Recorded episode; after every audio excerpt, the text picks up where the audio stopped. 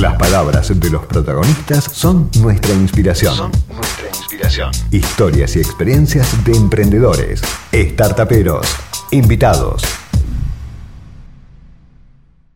Él es Luis Videla y él es fundador y presidente de Costumbres Argentinas. Buenas noches, Luis, ¿cómo estás? Hola, Yanni, hola, Luciano, buenas noches, gracias por la invitación. No, gracias, gracias a vos por estar acompañándonos.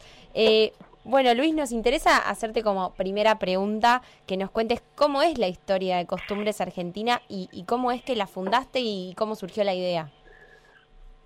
Bueno, les cuento un poco la historia, digamos, si bien Costumbres tiene seis años en el mercado, nosotros arrancamos así, casi 20 años, en el 2001, en plena época de crisis, con un, con un local de venta de tortas muy accesible por, por la época ¿no? y el momento, 2001-2002 y bueno, fuimos así, eh, digamos, teniendo una propuesta de productos muy a, buenos precios, a muy buena calidad, y la gente nos fue conociendo mucho en ese tipo de productos. Llegamos a tener casi 16 locales, habían pasado aproximadamente tres años, digamos, y después, eh, bueno, empezaron también a haber incrementos salariales, incrementos en los alquileres, los costos se nos iban muy arriba, era todo muy artesanal. Nosotros teníamos casi 70, 80 personas empleando en ese momento, haciendo todas las tortas a mano, y también se nos, dificultó por la cantidad de impuestos poder seguir fabricando grandes volúmenes sin invertir. Eh, en cierta manera, en esa, en esa época también los supermercados, que todos tenían panaderías dentro de sus tiendas, este, le propusimos fabricar los productos a ellos para que ellos puedan armar después los supermercados en metros más chicos, que no les insuma tanto espacio el, sector de panificados. Y fue así como arrancamos eh, también paralelamente fabricándole a todos los supermercados. Arrancamos con el disco de las costas y fuimos sumando con el correr de los años a casi todos los supermercados. El negocio de la tortería lo, fuimos desafectando en la medida que se iban venciendo los contratos y nos dedicamos eh, fuertemente a fabricar para los supermercados en los últimos años. Eh, después también tuvimos nuestros inconvenientes, ¿no? otra vez vuelve la inflación, los pagos de los supermercados eran muy largos y nosotros necesitábamos verdaderamente hacernos efectivo, porque lo que no teníamos era efectivo, teníamos todos cheques para cobrar muy largos y los descuentos en las financieras y todo ese tipo de cosas que se manejaban en esa época nos perjudicó bastante. Entonces dijimos, bueno, tenemos que hacer un modelo, ya esto hace siete años atrás, donde nos pueda crear efectivo, donde podamos vender nuestros productos a buen precio y nos pueda dar efectivo.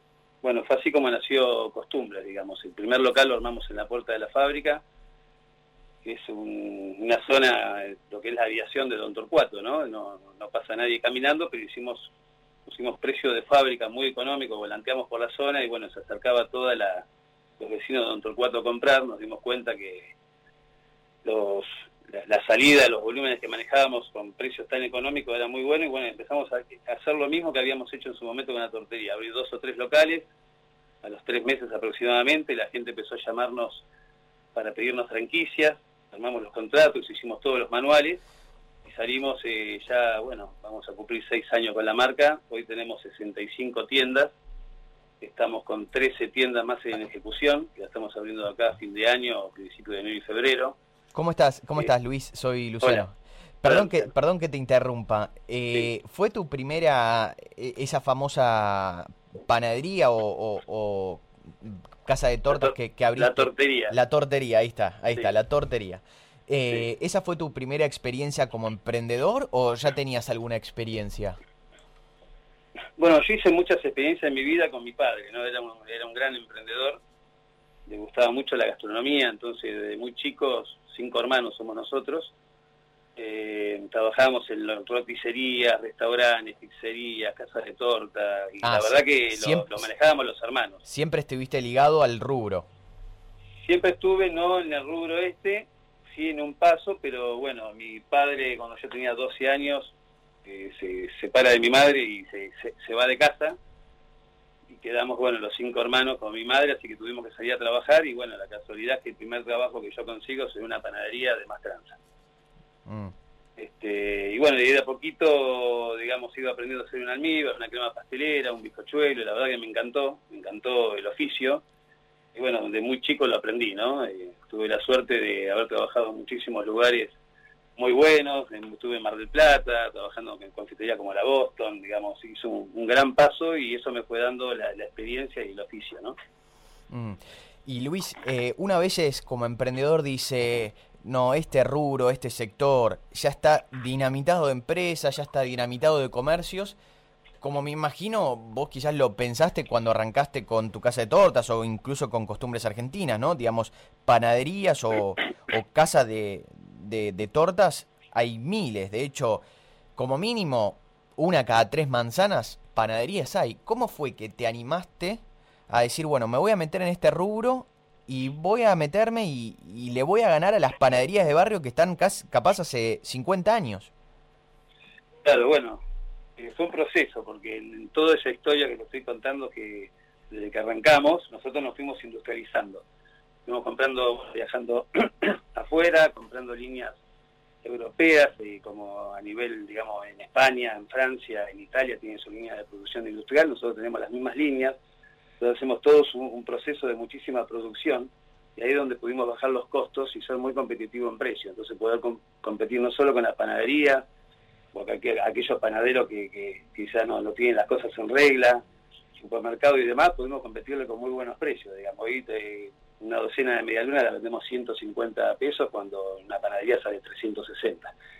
Y creo que va por ahí, ¿no? Por la industrialización, haber bajado los costos y tener una, una fábrica muy eficiente de esa manera poder llegar a, nuestras todas a las tiendas con productos congelados, fermentados, cocidos o terminados. Y la verdad que nos animamos por eso, ¿no? Digamos, eh, la primera experiencia nos había dado que si no tecnificábamos, si no teníamos líneas industriales, a la larga, digamos, el proceso de tener tanta gente, ¿no? En, un país con tantas cargas eh, patronales y etcétera, digamos, dijimos, tenemos que industrializarnos. Y eso nos permitió, bueno, comprar líneas que producen quizás 40.000 medialunas por hora, eh, una línea de torta que podemos hacer 500.000 tortas mensuales con cuatro personas. ¿Cuántas por hora? ¿Cuántas medialunas dijiste por hora? 40.000 por hora. Un montón. Claro, y es una línea industrial, es holandesa, digamos, obviamente tiene de recorrido aproximadamente dos kilómetros, pero está metida dentro de espiral de circuitos internos, pero bueno, entre que sale se aprietan los botones para amasar porque está todo por dosificado, hasta que sale la medialuna congelada para seis horas. Mm. Ya puesta en una caja donde ahí el operario la pone en un pale. Claro. Y ese pale van a nuestro centro de logístico que tenemos capacidad para 1800 posiciones y de ahí distribuimos eh, a todas nuestras tiendas, ¿no? Supermercados también y exportamos productos también y vendemos al interior del país. Y Luis, el año pasado inauguraron el servicio de eh, comida rápida, que si no me equivoco se llama Al Paso. Eh, ¿Nos contás cómo fue esa experiencia? Bueno, eso también surgió un poco basándonos eh, bueno, en esta historia que uno va aprendiendo por el camino, ¿no? En aquella época cuando teníamos la tortería nos dimos cuenta de que la gente después asocia ¿no? la, marca a un producto. Bueno, torta habíamos quedado encasillado en torta. Claro. Cuando decidimos esta segunda marca, digamos, pudimos habilitar Costumes Argentina, y bueno, ahí llamamos que todo lo que son las costumbres, ¿no? Nuestras costumbres, digamos, íbamos a poder fabricarlas y venderlas en nuestras tiendas. ¿Por qué? Porque hoy es muy difícil eh, tener un local donde uno venda pan y media luna y pueda pagar todas sus obligaciones y encima ganar dinero y pagar lo, lo, que es, ¿no? Lo, lo, que sale de mantener un local a la calle, ¿no? Claro. Eh, alquiler, iluminación, digamos, muchos, muchísimos gastos. Entonces nosotros dijimos, bueno, hay que tratar de vender cada vez más para poder bajar esos, esos costos y el vender más te lo da, bueno, tener eh, un producto adecuado, a, una, a un precio accesible donde la gente entre. Y después nos fuimos dando cuenta que a medida que íbamos agregando productos a esta tienda, la gente ya confiaba en la marca y agarraba distintos productos. Entonces fue así como agregamos, bueno, eh, pizzas, empanadas, hamburguesas, eh, todo con el mismo proceso, ¿no? Porque nosotros envasamos, digamos, también tenemos una línea que produce 9.500 panes de hamburguesa por hora, este, y dijimos, bueno, si tenemos el pan de hamburguesa, compramos la hamburguesa y hacemos las hamburguesas terminadas en las tiendas. Y bueno, fuimos ampliando, pasando por un al paso, que es donde vos podés pasar y agarrar el producto e irte, donde no hay mesas y sillas. Y ya llegando a esta última propuesta, que es la gourmet, que de hecho estamos inaugurando la semana que viene en el Hospital Italiano en Gascón, eh, uno de nuestros locales eh, como insignia ¿no? de lo que va a ser la, la nueva propuesta de costumbres argentina, con ya con mesas, sillas y muchísimas propuestas más, ¿no? Nosotros no solo hoy vendemos medialuna pan, sino toda una línea de panificados, toda una línea de gourmet, donde ya les comenté la empanada, las pizzas, sándwich mm. también hacemos, eh, donde el cliente lo pide, se lo lleva recién hecho en nueve minutos. Eh, helados, eh, eso, helados. Con, toda una línea, bueno, de paletinas, cuando fue la moda de paletas, y ahora estamos haciendo todos los postres helados, bombón suizo, bombón escocés, estamos sumando el pote de helado de cuarto kilo, para que la gente lo pueda consumir en el momento. Y también sumamos toda una línea de vegana, productos veganos, que somos muy conocidos por la comunidad vegana, donde vendemos cornetos, sándwiches veganos, así, y fajitas y otro tipo de productos, a los mismos precios que vendemos nuestros productos al resto del público. Ah, y una línea saludable también, que estamos cada vez, eh, eh, hoy tenemos unos 60 productos, pero la línea se va a extender a 150 productos, donde podés comprar semillas, avenas, eh, girasol, nueces, almendras, granola que fabricamos nosotros, barras. Bastante, bastante diversificado. Y ya es una tienda, nosotros ya creemos que ya Costumbres Argentina es, es una tienda de conveniencia donde uno puede ingresar y aparte comprar una variedad de productos congelados para después hornear, que la pandemia también nos ayudó a eso, ¿no? Bueno, de hecho ahí Luis te iba a preguntar, ¿cómo les afectó la pandemia y consecuentemente la cuarentena, no? Bueno, yo creo que nos afectó como a todos, los primeros 15 días fueron como muy duros, ¿no? Porque bueno, nadie salía, nosotros trabajamos mucho con público del centro, microcentro, capital, gente que trabaja, obreros, chicos del colegio que van, compran los helados, con unas empanadas al mediodía. La verdad que fue un parate importante, pero bueno, rápidamente pudimos eh, adaptarnos. La verdad que, tenemos un equipo maravilloso en la empresa, donde todos se mueven a merced del franquiciado, ¿no? Siempre tratamos de, estar ahí para cuando lo necesitan y bajar ideas claves, ¿no? Y esto, todo esto que te digo de agregar productos, de seguir sumando muchas y también se generaron dentro de la, de la pandemia, ¿no? Eh, y bueno, y eso, nos fuimos eh, adaptando, ¿no? Yo creo que hay que irse adaptando. una propuesta por sí sola y en los años aburre al público. Yo creo que le aburre a todos y van pasando de moda. Y entonces hay que siempre seguir desarrollando una línea de productos donde el consumidor eh, se, se sienta atraído en comprar y en seguir en seguir la marca, ¿no? Yo te decía, esto de la pandemia, de haber generado un montón de productos crudos para llevar al horno, como comidas, como empanadas, pizzas, hemos fabricado con salchicha y queso cheddar, con pollo, mm. con, con verdura, donde la gente lo saca del freezer y lo pone en el horno 10, 12 minutos y tiene un snack o una cena, ¿no? Tal cual, tal cual. Eh, Luis, en, diste algunas otras notas y me pareció algo bastante interesante que ustedes tienen un servicio, va, no un servicio, sino que ofrecen una franquicia donde también tienen un, un producto que apuntan a para aquella persona que quizás se quedó, se quedó sin trabajo, lo despidieron, recibió una indemnización y que con eso más o menos le pueda alcanzar como para abrirse una, una franquicia de costumbres argentinas. ¿Es así? Sí, bueno, una indemnización alta, ¿no? Digamos, hoy hay que pensar que más o menos eh, se necesitan unos 39 mil dólares para abrir un costumbres. el modelo más chico, ¿no? Eh, dicho, digamos, más o menos eso para nosotros tiene un retorno al franquiciado en menos de 24 meses. Mm. Pero bueno, hay que contar con ese dinero porque, bueno, yo siempre digo lo mismo, ¿no? Arrancar endeudado con las tasas y los intereses que, que tenemos acá en los bancos es muy difícil después salir. Entonces, en muchos casos hay gente que, bueno, se queda sin trabajo con una organización importante, trabajar 20 o 30 años en una empresa, a veces lo ayuda algún familiar o se asocian con alguien, y se ponen en un local que, la verdad que, bueno, en plena pandemia nosotros no solo no hemos cerrado ningún local, sino que llevamos inaugurado nueve locales más. Este, y bueno, y eso demostró ¿no? que nuestra propuesta es una propuesta firme y que el público y la gente la vio, porque bueno, eh, nunca cerramos, eh, nuestras puertas porque vendíamos pan y estamos como esenciales. Entonces la gente también salía, lo poco que salía a la calle, veía que en los locales había cola afuera y la gente entraba a comprar su, pan o su paquete de pan lactal. Hmm. La verdad que tenemos precios súper competitivos, ¿no? Y el público lo sabe, bueno, y ese es nuestro, nuestro fuerte, ¿no? Hmm. Vos como empresario, Luis, como empresario, como emprendedor y realmente un empresario con todas las letras, ¿no? Porque invertís, seguís invirtiendo en nuevos proyectos, eh, exportás, vendés, vendés, sos multiproducto, vendés franquicias. ¿Cómo ves al país, Argentina, como para, como para invertir? ¿Es complicado para un emprendedor, para un empresario? ¿Qué dificultades encontrás? Bueno, yo creo que, hay momentos y momentos, ¿no? Se hubieron muchos momentos donde, digamos, eh, hay posibilidades de sacar créditos y el Estado está presente con, con, ciertas cuestiones que, que, son favorables, digamos. Hoy también no hay que olvidarse que estamos en el medio de una pandemia y creo que eso se, se juntó y hizo un combo, ¿no? Bastante explosivo. Entonces hoy creo que todos los sectores y y todas las personas que están atravesando este momento están con, una, con una consultura de algo que no conocemos y que no sabemos para dónde ir muchas veces, ¿no? Pero yo creo que siempre hay oportunidades. Yo trato siempre de mirar las, las, oportunidades que, da el mercado, o a veces uno que pasa y ve una idea, dice, uy, qué buena esa idea, pero por ahí yo la acomodo, la hago de esta manera.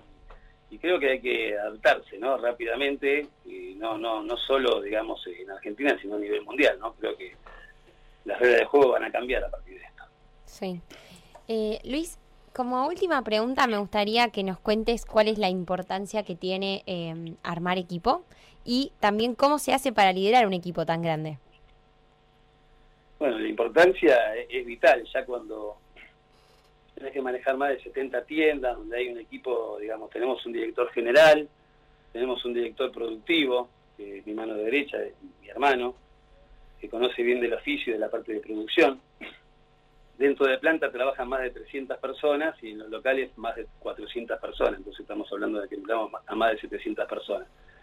Para eso hay que tener equipos eh, bastante preparados y competitivos. Nosotros tenemos también una escuela de formación, formamos en nuestra fábrica a, los horneros, los capacitamos, tenemos un capacitador que cuando algo se hace mal en una tienda, porque a través de digamos, de, llamados o de placas que ponemos en los locales para que la gente, si, si fue mal atendida, si tuvo un problema con el producto, nos haga saber.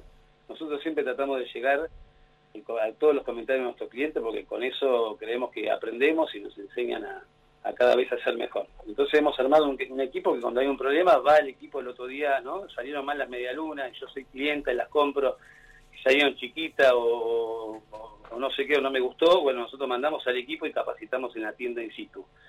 Eh, bueno, y ese equipo se va formando con los años, ¿no? Yo creo que lleva mucho tiempo armar un equipo. Digamos, una persona para entrar en una empresa y estar preparada necesita aproximadamente entre seis meses y un año, digamos, entre conocer la idiosincrasia y entender cómo, cómo funcionamos eh, cada compañía, ¿no? Porque es distinta, no es lo mismo una compañía internacional, una compañía nacional, una compañía que, que sea nueva, una compañía que ya tiene casi 20 años en el mercado. Bueno. Contesté ya, ni tu pregunta. Sí, sí, súper, no, súper, súper clara, nos gusta. La, verdad que ese número que, tiraste, Luis, 700 personas, nos, nos dejó un poquito impactados. Realmente felicitaciones porque, bueno, sabemos muy bien lo que conlleva ser emprender, emprender ser empresario y sobre todo manejar equipo es algo que, que lo charlan muchos los especialistas acá en el programa, es complejo y hay que tener ciertas habilidades y y evidentemente vos la tenés muy bien porque tener 700 personas, la verdad que y sí, es yo para creo, sí, yo creo que se, aprende, ¿no? Tal cual. en el camino se va aprendiendo. Yo muchas veces digo, ser empresario, digamos, no se enseña en la universidad, Tal cual. ¿no? Tal cual. la carrera empresaria. No, no creo que uno se va haciendo porque uno tiene que aprender de todo, ¿no? Cuando te llegan las cartas de documento, cuando Tal te juicio y te pones a aprender abogacía, ¿entendés? ¿Viste? Tal cual. Porque cambias el abogado, vino uno que es mejor y el otro no sabía tanto. Entonces uno estás obligado a aprender de recursos humanos, de legales, de mantenimiento y la sala de máquinas y se rompió el compresor, digamos, si uno no está empapado en lo que hace y le apasiona lo que hace, yo creo que se tiene que dedicar a otra cosa. Tal cual. Entonces lo, importante es tener un equipo, creo que tenemos un equipo en Costumbres Argentinas súper comprometido con la marca. Y pasión. Todos apuntamos. Y, y pasión por lo que uno hace. Pasión, tal cual. Bueno, nuestra empresa, ¿no? El Grupo Almar, que es la, la madre de, de estas otras empresas, bueno, es pasión por lo nuestro, ¿no? Por lo que hacemos. Tal cual. Qué linda, Luis. Bueno, gracias por, terminar la charla con, con este mensaje. Te agradecemos muchísimo, Luis, por la entrevista y felicitaciones nuevamente por, por fundar esta empresa Costumbres Argentinas. Y bueno, y felicitaciones, lógicamente, por los buenos productos que hacen. Te agradecemos muchísimo. Bueno, muchísimas gracias, Yanni y Luciano. Bueno, un placer. ¿eh? Un abrazo grande, Luis. Buena gracias semana. a vos. Gracias. Chao, chao. Nos informamos, debatimos, escuchamos y pudimos opinar y aprender la realidad que nos toca a todos. Así termina Startaperos. Así termina Startaperos. Un programa hecho por y para emprendedores.